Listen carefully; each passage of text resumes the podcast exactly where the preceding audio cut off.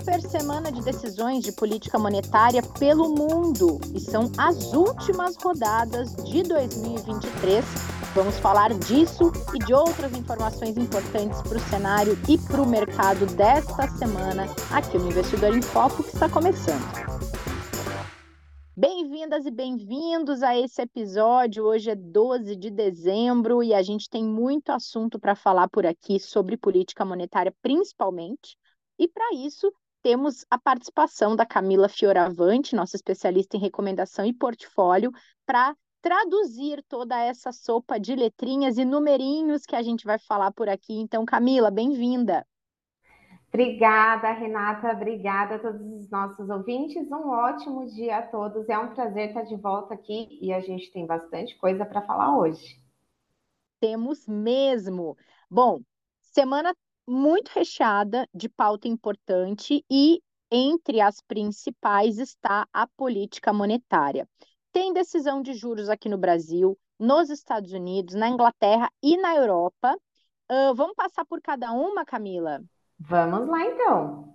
Então, começando pelo Brasil, o consenso dos principais analistas de mercado e a indicação que o próprio Copom deixou na decisão anterior é de corte de mais uma vez da taxa Selic em meio ponto percentual nesta próxima quarta-feira, é isso?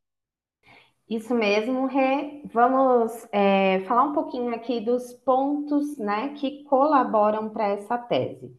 Uhum. Na última reunião da decisão do Copom, que aconteceu no dia 1 de novembro, o comitê optou por reduzir a taxa em meio ponto, né, como já era esperado pelo mercado, e sinalizou manutenção do ritmo de corte nas próximas reuniões. E o comunicado trouxe uma série de sinais na direção de um menor orçamento de corte de juros. Além de destacarem também o cenário internacional, que está incerto atualmente, as autoridades chamaram atenção para a reancoragem apenas parcial das expectativas de inflação enfatizaram que a magnitude total do ciclo de flexibilização dependerá de melhora das perspectivas para a inflação. Chama a atenção que a decisão do Copom vai ocorrer ali, né? Ocorre nesta quarta-feira, que é um dia depois da divulgação do IPCA. Ou seja, hoje, nesta terça-feira, o IPCA será divulgado. Porém, as apostas do mercado são majoritárias para a manutenção do ritmo de corte de 50 pontos base e a gente acredita que o IPCA não deve alterar essa decisão de manutenção. Ou seja, a nossa visão confirma essa redução de 50 pontos base ali, né, da taxa básica de juros nessa última reunião em 2023, assim como o mercado também já está esperando e isso muito por conta ali da comunicação do Copom, também os desafios atuais e presentes no ambiente internacional e no ambiente, é, no aumento ali recente de incerteza sobre o cenário fiscal aqui no Brasil, que também deve resultar em uma taxa básica de juros maior quando concluído o processo de flexibilização monetária. Vale destacar também, pessoal, como eu falei para vocês, nós teremos o IPCA sendo divulgado hoje. E relembrando as últimas divulgações de IPCA, em outubro, o índice subiu 0,24% no mês, abaixo da leitura de setembro, que veio ali de 0,26%, e da expectativa do mercado também. Porém, o IPCA 15, que foi divulgado mais recente, registrou uma alta de 0,33% em novembro, o número veio ligeiramente acima da expectativa do mercado, que era de 0,30%. Ou seja, fica essa dúvida de como que o IPCA virá, porém, de toda forma, o resultado do IPCA não deve alterar o ritmo de corte do cupom. Então, eu quis trazer né, para vocês que nesse andar da carruagem aqui do cupom das decisões do Comitê de Política Monetária aqui no Brasil, nós temos alguns indicadores sendo divulgados, mas que, por enquanto, pelo menos, não deve alterar esse, essa, esse curso ali, né, do cupom de redução de meio ponto percentual, pelo menos por hora, Rê. Perfeito, Camila. A gente segue acompanhando até o que, que o Copom vai sinalizar para reunião que vem na sequência já no ano de 2024 em relação a esses indicadores que você estava mostrando. É, e nos Estados Unidos, a expectativa por lá é a manutenção dos juros é, no intervalo entre 5,25% e 5,50%, como já vem acontecendo nas últimas reuniões? Isso mesmo, Renata. A expectativa do mercado é de que o Fed tenha encerrado o ciclo de alta de juros, apesar da inflação ainda distante da meta, indicar ali a necessidade de uma política monetária restritiva por período prolongado, mas vale a pena a gente trazer também um pano de fundo dos Estados Unidos. A atividade econômica por lá segue resiliente, apesar de indicar alguma desaceleração por lá, e do lado de inflação, a última leitura referente ao mês de outubro surpreendeu o mercado ao vir abaixo da expectativa, acompanhada pelo arrefecimento das medidas de núcleo.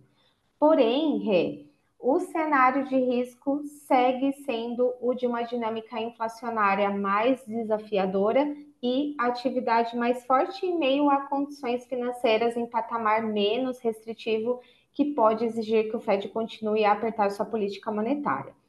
Mas, por outro lado, a resiliência da atividade econômica vem surpreendendo, já que nós não tivemos ali a recessão projetada pelo mercado de acordo com o que o mercado estava esperando ali para os Estados Unidos. Destaco também é, que nós tivemos na última sexta-feira o payroll, que é o relatório de folha de pagamento dos Estados Unidos, então ele foi divulgado e os números vieram mais forte do que o esperado pelo mercado e com uma queda na taxa de desemprego. Esse resultado reforça o cenário de um mercado de trabalho ainda resiliente nos Estados Unidos, dando suporte à tese de que o Fed terá que manter as suas taxas de juros em patamar elevado por um período prolongado, enquanto o mercado atualmente precifica corte somente no mês de maio de 2024. Ainda assim, a desaceleração esperada com aperto de condições financeiras faz com que uma nova alta de juros fique menos provável e que a gente veja de fato manutenção do juro nessa próxima reunião. Então, pessoal, eu quis trazer todo esse panorama para vocês, né, ao responder essa pergunta, para a gente entender como, de fato, o mercado, aliás, o momento atual vem corroborando para a tese de manutenção de juro americano pelo Fed, pelo menos por enquanto. Perfeito, Camila. É, para a gente encerrar essa pauta da política monetária, que expectativas o mercado tem para as decisões do Banco Central Europeu e também da Inglaterra, que saem ainda essa semana? Vamos lá. Na Europa, nós vemos a situação mais frágil da atividade econômica, a queda da inflação sendo liderada ali pelo componente de energia e o núcleo da inflação apresentando sinais adicionais de arrefecimento. Tudo isso oferece maior confiança de que o Banco Central Europeu chegou ao fim do ciclo de alta de juros. Lembrando que na última reunião, o Banco Central Europeu decidiu manter as taxas de juros inalteradas em 4% e sinalizou que os juros devem ficar nesse patamar à frente. Mas agora a discussão migra para por quanto tempo o Banco Central Europeu deve manter a política restritiva para trazer a inflação de volta à meta. Então, agora a pergunta é quanto tempo a gente vai ficar ali com o Banco Central Europeu estacionado na taxa de juros. Então, com o cenário de atividade fraca e queda de inflação por lá, a nossa expectativa é de início do ciclo de corte de juros para a reunião de junho de 2024 levando a taxa de juro por lá para 2,75% ao ano. E por enquanto devemos continuar vendo manutenção de juros nas próximas reuniões ali pelo Banco Central Europeu. Sobre o Banco da Inglaterra, na última reunião, o comitê decidiu manter a taxa básica de juros pela segunda vez consecutiva em 5,25% ao ano, e o presidente do Banco Central da Inglaterra, o Andrew Bailey, avaliou que é cedo demais para considerar a possibilidade de corte de juros e que o juro básico deverá ficar em níveis restritivos por um período de tempo estendido. As últimas previsões do Banco Central mostram a expectativa de que a inflação retorne a 2% somente no final de 2025 e atualmente os mercados financeiros estão precificando um primeiro corte de juro pelo Banco da Inglaterra em setembro do próximo ano, ou seja, em setembro de 2024. Assim, o mercado aguarda por mais uma manutenção no juro da Inglaterra nessa próxima reunião. Então, manutenção ali de juro no Banco Central Europeu e também mercado aguardando manutenção pelo Banco da Inglaterra. Boa, Camila. É, bom, trocando de assunto, então, a semana ela também é muito importante para algumas votações no Congresso. E pensando aqui que esse podcast fala de mercado financeiro, economia e investimentos, é, queria destacar algumas para que você escolha o que, que você quer comentar delas, tá, Camila? Mas, assim, Ótimo. entre as pautas uh, mais relevantes para esse nosso universo ali, tanto tem os vetos ao arcabouço fiscal e a desoneração da folha de pagamento, a discussão sobre tributação de apostas online e também a LDO, que é a Lei de Diretrizes Orçamentárias de 2024. É, então, queria que você escolhesse o que você destaca para a gente trazer mais um contexto aqui para quem está nos acompanhando, dado que tudo isso, com certeza, vai se desenrolar ao longo dessa semana, talvez escorregue para a próxima, mas são pautas muito importantes que devem ser aí é, devem evoluir nas próximas semanas, né? Sem dúvidas, por aqui a gente tem bastante pauta acontecendo ao mesmo tempo. Eu posso dizer que além da decisão do Copom, o mercado estará sem dúvidas ali com foco também sobre o Congresso. E são muitos os temas, como você mesma já trouxe, Rê, o ministro da Fazenda, Fernando Haddad, afirmou que essa semana será fundamental para o governo em 2024 e que criará um ambiente mais favorável para a queda dos juros. O líder do governo no Congresso, Randolph, Rodrigues, disse que o relatório da MP, que trata da subvenção do ICMS, deve ser apresentado ainda hoje, nesta terça-feira, na comissão mista e sendo votado amanhã. Na Câmara, a gente também tem outro assunto ali. O deputado Agnaldo Ribeiro disse que o presidente Arthur Lira já sinalizou para a votação da reforma tributária nesta semana. Segundo ele, inclusive, alguns pontos que podem gerar debate em plenário são a prorrogação de incentivos fiscais para o setor automotivo no Nordeste, no Norte e no Centro-Oeste até 2020, 2032 e a Câmara havia rejeitado e o Senado aprovou. Lembrando que a reforma tributária vai eliminar três impostos federais: IPI, PIS e COFINS, e criar a contribuição sobre bens e serviços e o imposto seletivo. Mas você me perguntou quais eu destaco, né? Eu acredito que os destaques ficam para os projetos da LDO que é a Lei de Diretrizes Orçamentárias para 2024, a LDO, ela estabelece as regras para a elaboração da Lei Orçamentária Anual e dos orçamentos fiscais do ano seguinte. Mas também destaco o Plano Plurianual de 2024 a 2027, que é um plano de médio prazo que estabelece as diretrizes objetivos e metas a serem guiados, serem seguidos ali pelo governo federal, estadual ou, ou municipal ao longo de um período de quatro anos. Então, esses aqui, para mim, são os principais destaques para a gente estar tá acompanhando, principalmente ao longo dessa semana, e como você já trouxe, também podendo escorregar para a próxima semana. Quero trazer também aqui um último ponto sobre esse assunto fiscal para vocês, o que, uhum. o que nós estamos ali, o que nós temos aqui do nosso lado, divisão de frente fiscal.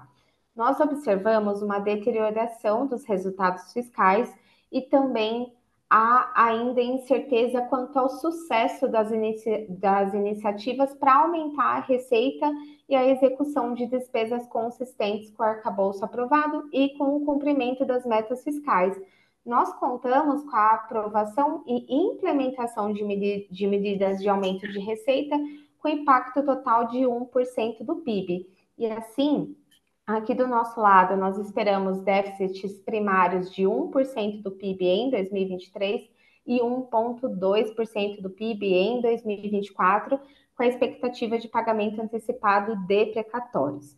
A gente sabe, é, a gente vem acompanhando muito o mercado e o quanto que hoje, né, atualmente, o mercado vem precificando algumas coisas, né, algumas pautas, algumas discussões que vem rolando da frente fiscal aqui no Brasil também.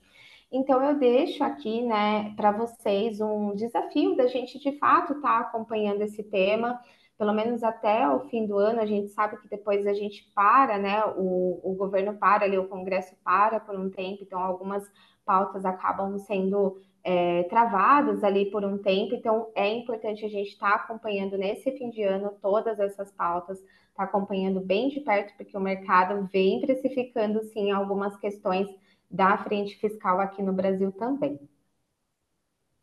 Muito bom, Camila. Bom, para a gente fechar, essa pauta ela está super recheada de assuntos relevantes que, que você destaca também da agenda da semana, fora tudo que a gente já falou, todas essas votações importantes no Congresso Nacional, é, essas decisões de política monetária pelo mundo, o que mais a gente precisa acompanhar ao longo dos Ótimo.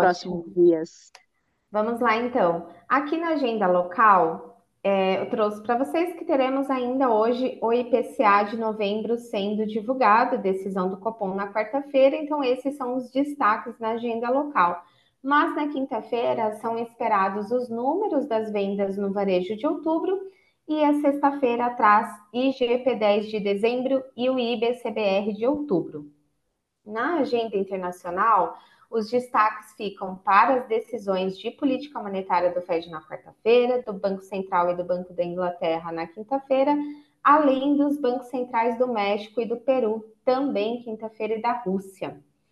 Além dos bancos centrais, as atenções ali do mercado também devem ficar para o índice de preços ao consumidor, que é o CPI dos Estados Unidos, sendo divulgado ainda hoje, produção industrial do Reino Unido e da zona do euro, índice de preços ao produtor dos Estados Unidos e o relatório mensal da OPEP na quarta-feira. Teremos ainda essa semana vendas do varejo dos Estados Unidos e da China na quinta-feira PMI composto da Alemanha, da zona do euro, do Reino Unido, dos Estados Unidos e produção industrial dos Estados Unidos na sexta-feira. Então, como a gente pode ver, pessoal, agenda bem puxada de indicadores, também bem puxada de decisões né, de juros ao, ao redor do mundo, não só aqui no Brasil, na Europa e nos Estados Unidos, mas até mesmo aqui bem pertinho da gente, alguns países divulgando suas taxas e é bem legal a gente estar tá acompanhando também. Muito bom, Camila. Vamos acompanhar essa semana. Na semana que vem, a gente traz os desdobramentos de tanta decisão que vai impactar os mercados globais. Obrigada pela sua participação aqui. A gente se encontra numa próxima. Eu que agradeço, Renata. Agradeço também a todos os nossos ouvintes. Um grande abraço e até a próxima. Até!